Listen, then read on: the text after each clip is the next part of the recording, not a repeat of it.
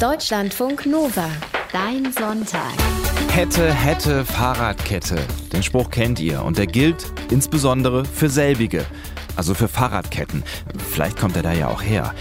Würde man Fahrradketten nämlich ordentlich und regelmäßig pflegen, da würde man erstens schneller fahren und die Kette springt weniger ab und zweitens geht sie dann auch nicht so schnell kaputt und dann muss man am Ende gar nicht hätte, hätte sagen. Wir kümmern uns gleich mal um die Fahrradkette hier im Netz basteln in einen Sonntag. Sebastian Sonntag hier. Moin zusammen.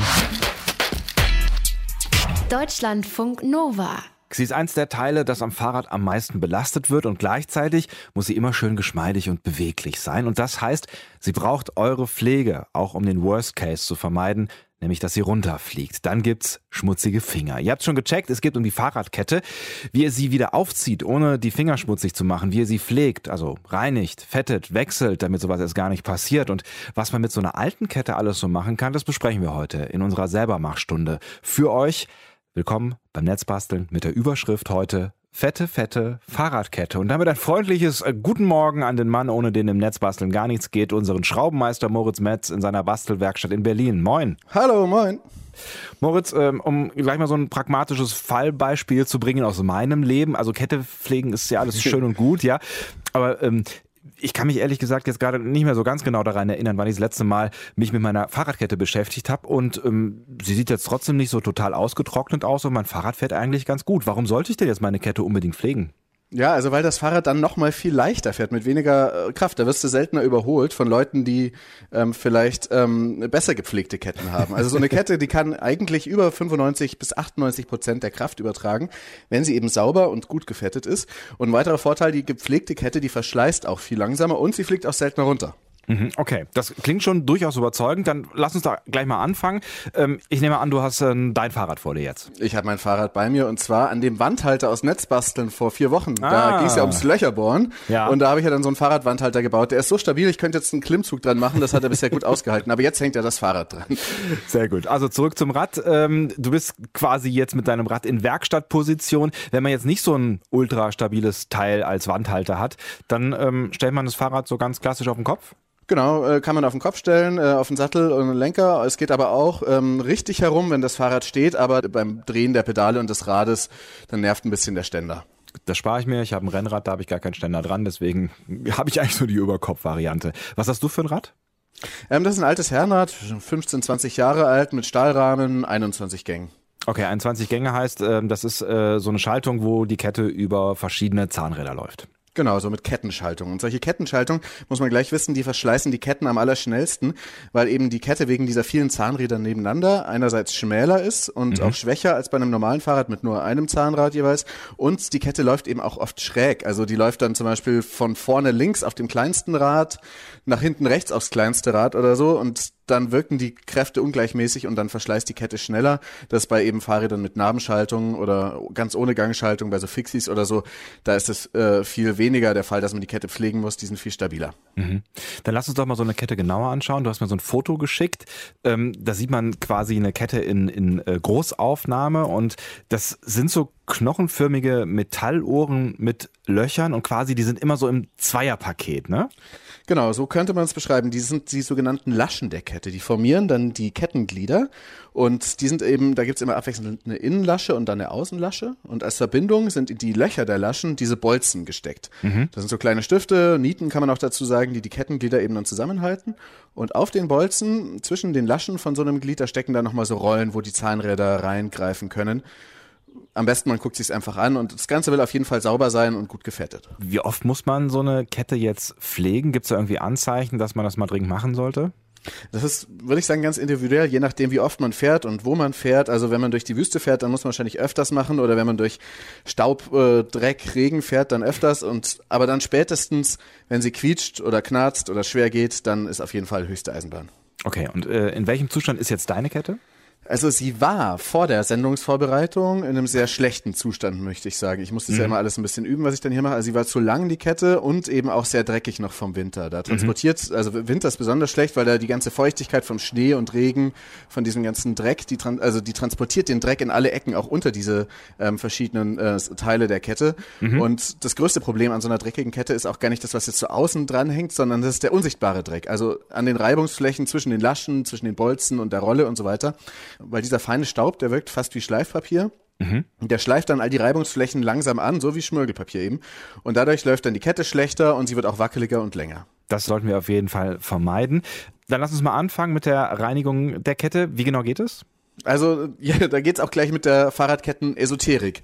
Los, ist nämlich gar nicht so unkompliziert. Die einen sagen so, die anderen sagen so. Also, entweder man lässt die Kette dran und geht mit dem Lappen ran. Oder man nimmt sie eben ab und dann legt man sie für eine Zeit in fettlösende Flüssigkeit rein. Beides hat große Vor- und Nachteile. Also die Dranlass-Variante, die geht natürlich schneller, ist realistischer, da kannst du einfach mal schnell das Trennrad auf den Kopf stellen und ein bisschen sauber machen. Das ist aber halt ein bisschen weniger tiefgehend. Wenn du sie aber jetzt in Zitronensaft, in Spülmittel oder in Cola sogar einlegst, wegen der Phosphorsäure, dann spült es diese innere permanente Fettung auch mit raus, wird die Kette zwar sauber, aber die wird fast zu sauber, eben an den Stellen, wo man nie wieder richtig Fett hinkriegt. Und dann ist die Kette, man sagt ja, zu trocken. Das ist dann eigentlich zu viel des Guten. Okay, und was ist jetzt hier so mit Klassiker, äh, Gartenschlauch, Hochdruckreiniger?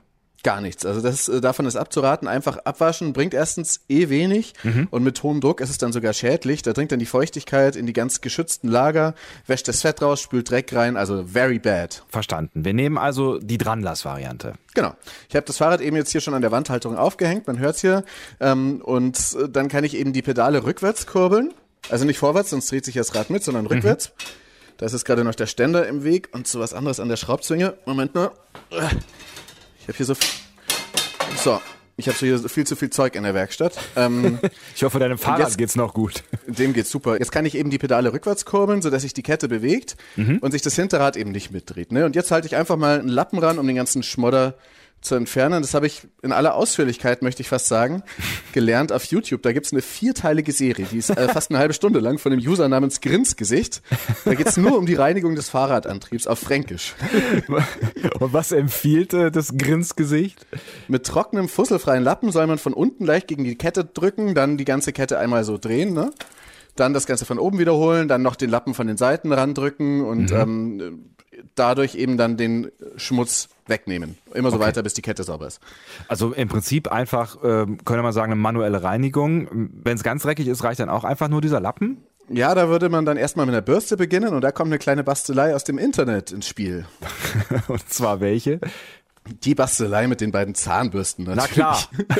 also da hältst du zwei alte Zahnbürsten, kannst auch neue nehmen, kostet halt einen Euro, ähm, so gegenüber, dass die Bürstenköpfe so ein bisschen ineinander greifen und dann klebst du mit die Griffe von den beiden Zahnbürsten mit Klebeband zusammen. Schon hast du eine super Kettenwaschbürste, die die Kette von zwei Seiten gleichzeitig reinigt, wenn du sie durchfahren lässt. Ziemlich geniale Idee. Ähm, was ist irgendwie mit, mit Reinigungsmitteln oder sowas? Also ich habe erstmal nichts genommen, aber es gibt natürlich auch ganz gute Kettenreiniger-Sprays und was auch gut geht gegen Rost und Schmutz, ist WD-40. Ah, das Allheilmittel, ja. Das Zeug kenne ich natürlich auch. Das sind so blau-gelbe Dosen, die man eigentlich für alles benutzen kann, was irgendwie mit irgendwas mit Fetten oder Saubermachen zu tun hat. Äh, angeblich das großartigste Wundermittel überhaupt, oder? Genau, das heißt, der WD-40 ist neben Klebeband das einzige, was man zum Lösen von, also zumindest mechanischen Problemen braucht. Das Zeug gibt's schon seit den 50er Jahren. Das gehört wie Karamba zu den Kriechölen. Und dazu muss man eben wissen, das ist gut gegen Rost und hilft fast überall, auch beim Reinigen der Kette. Kann man das denn dann einfach äh, so auf die Kette draufsprühen? Und da hilft's eben wiederum nicht, weil Ah. man sollte WD-40 nie direkt auf die Kette sprühen, weder zum Reinigen noch dann später zum Fetten, weil es nämlich als Kriechöl ziemlich flüssig ist und eben überall reinkriecht, eben auch an die Stellen, wo es eigentlich gar nicht hin soll und äh, dann das festere Fett aus den Kettengliedern rauszieht, das löst die sogar richtig auf und dann hat man wieder eine trockene Kette, die bald stirbt. Und außerdem auch noch gefährlich, wenn man sprüht, das WD-40 kann an die Felge gelangen und dann versagt die Bremse. Das heißt, ich halte fest, WD-40 zum Reinigen okay, aber nicht sprühen und äh, zum Fetten gar nicht anfassen. Genau, einfach wenn, dann äh, auf den Lappen sprühen, ziemlich gut tüchtig auf den Lappen sprühen, damit dann die Kette vorsichtig reinigen und dann das WD-40 und den Schmutz wieder auch am Ende gut abwischen. Deutschlandfunk Nova hier, ihr hört deinen Sonntag. Habt ihr vielleicht auch schon mal erlebt, wenn ihr so auf dem Fahrrad sitzt und jemand anderen auf dem Rad überholt und dabei schon hört, warum ihr den einfach überholen könnt, weil nicht er, sondern die Kette furchtbar krächzt und quietscht. Genau so. Moritz Metz, unser Bastelmeister in Berlin, kann das nachmachen wie kein anderer. Ähm, vielleicht hat er auch schon mal die gewesen, vielleicht auch wie Moritz, der hat eben schon von seiner fürchterlichen Kette erzählt, ähm, die selbst so ein Krächzen und Quietschen am Start gehabt haben, weil eben die Kette dringend gereinigt oder entrostet und gefettet werden muss. Alle zwei Wochen nerdet sich unser Netzbastelbrother Moritz für uns tief in die Alltagswelt. Diesmal in das große Universum Fahrradkette, die kann er nämlich nicht nur wie kein anderer nachmachen, er kann auch mit ihr umgehen. Hallo in die Berliner Bastelstube. Hallo. Du, du hast eben schon ordentlich am, ähm, ich sag mal, Look and Feel deiner Fahrradkette gearbeitet. Hast du sie dann sauber bekommen? Ja, habe ich, wie gesagt, mit diesen zwei Zahnbürsten. Zuerst für den groben Schmutz, dann mit einem Lappen und dann noch etwas wie die 40 Kriechöl auf dem Lappen und danach wieder alles abgeputzt, dass es nicht einkriecht und die Innenfettung der Kette, die sehr wertvoll ist, zerstört. Mhm. Ähm, wie fetten wir denn jetzt die gereinigte Kette neu ein? Weil ist ja wichtig, ne? Also äh, die Zahnräder also die Ritzel des Fahrrads und alles außenrum, das sollte natürlich auch erstmal alles sauber sein und dann braucht es zum Einfetten das richtige Öl. Was äh, da das Beste ist, ist bestimmt total eindeutig und unumstritten, ne? Genau, genau. Quatsch. Nein, es gibt tausend verschiedene Kettenfette und Öle. Und ja. was das Beste ist, da gibt's ganz unterschiedliche Ansichten. Und das Einzige, woran sich alle einig sind bei Kettenfetten, ist, dass es echt kompliziert ist und vielleicht daran, dass wir die 40 eben gar nicht zum Kettenfetten taugt. Ja, immerhin, das ist ja schon mal etwas. Aber ähm, worauf kommt es denn jetzt an, welches Öl irgendwie passt? Also das kommt zum Beispiel darauf an, was man für ein Fahrrad fährt, Rennrad oder Mountainbike, auf was für einen Boden, wiederum wie staubig der ist oder ob man auch bei Regen und Schnee fährt, weil manche Teflonfette sind zum Beispiel wasserlöslich, müsste man nach jedem Regen neu machen. Dann kommt es auch an auf die Viskosität des Öls, weil dünnflüssige Öle, die halten nicht lange, aber mhm. die ganz dickflüssigen, die fließen gar nicht richtig an die richtige Stelle hin. Es gibt dann aber auch so Spezialöle, die erst mit der Zeit wieder so zähflüssig werden und dann kommt es auch darauf an, wie oft man eben nachfetten möchte. Mhm. Jetzt gibt's ja im Netz auch äh, wie immer und eigentlich zu jedem Thema unglaublich viele Geheimtipps. Was davon äh, ist ein okay und was ist eher so nicht okay für die Kette? Also Nähmaschinenöl, das ist zu flüssig und spritzt wieder weg von der Kette direkt auf die Hose. Motoröl mhm. vom Auto quietscht angeblich schnell wieder, wenn man den Nerdseiten traut. Mhm. Ist auch nicht so gut für die Umwelt. Motorradkettenöl, das ist äh, noch zu zäh fürs Fahrrad, zu harzig, weil es für höhere Drehzahlen ausgelegt ist und eben noch besser an der Kette haften muss. Mhm. Pflanzliche Öle, also Olivenöle, die neigen auch zum Verkleben, da oxidieren die Fettsäuren ganz im Notfall, wenn man schnell nach Hause muss, kann man auch Sonnencreme nehmen oder das Wachs von der Kerze oder irgendwas. Das ist alles mhm. besser als gar nichts, aber es hält eben nicht lange und die Frage ist auch, ob es gut ist für die Kette, weil da eben dieser Schmierfilm, der entsteht, der ist nicht fest genug, wenn da Metall auf Metall reibt und dann am Ende reibt eben doch nur Metall auf Metall okay. ohne Fett. Was hast du jetzt genommen? Wofür hast du dich am Ende entschieden? Ich habe hier so, wo steht's denn, ähm, so, eine, so ein Kettenfett aus dem Fahrradladen geholt. Das ist, äh, war ein bisschen teurer. Das heißt Roloff Spezialketten Schmierstoff. Oh. Und der Verkäufer hat gesagt, ich meine, der wollte es mir auch verkaufen, das ist das Beste, was ich kriegen kann. Naja gut, dann äh, glauben wir ihm mal. Oder bist du noch skeptisch? Ja, also so ein bloggender Fahrradsachverständiger, der Rainer May, der hat im Netz viele Mittel sehr nerdig getestet, mhm. dreiviertel Jahr lang und so weiter. Und das, was ich hier habe, das sei ganz passabel. Das ist relativ zäh, zieht also viel Schmutz an und braucht auch eine längere Einziehzeit, aber dann ist es schon ganz gut. Dann probieren wir das einfach mal aus. Ähm, ich würde jetzt die Kette einfach durchdrehen lassen und das Öl einfach drauflaufen lassen. Gute Idee? Ja, das geht auch, ist ziemlich verführerisch. Da, aber die Sauerei ist viel größer. Gerade wenn du es bei dir zu Hause machst oder so. Besser ist in Ruhe, ganz in Ruhe, auf jedes Kettenglied einen Tropfen setzen. Hm. Das dauert eine Minute länger, ist aber viel besser, weil die wichtigste Regel beim Kettenfetten ist weniger ist mehr. Also weniger Öl an der richtigen Stelle ist viel besser als zu viel Öl an der falschen Stelle. Und wo ganz genau dann fetten? Man fettet nicht außen an der Kette, sondern in der Mitte, wo die Kettenglieder sind. Und zwar, ähm, also von außen ist Quatsch.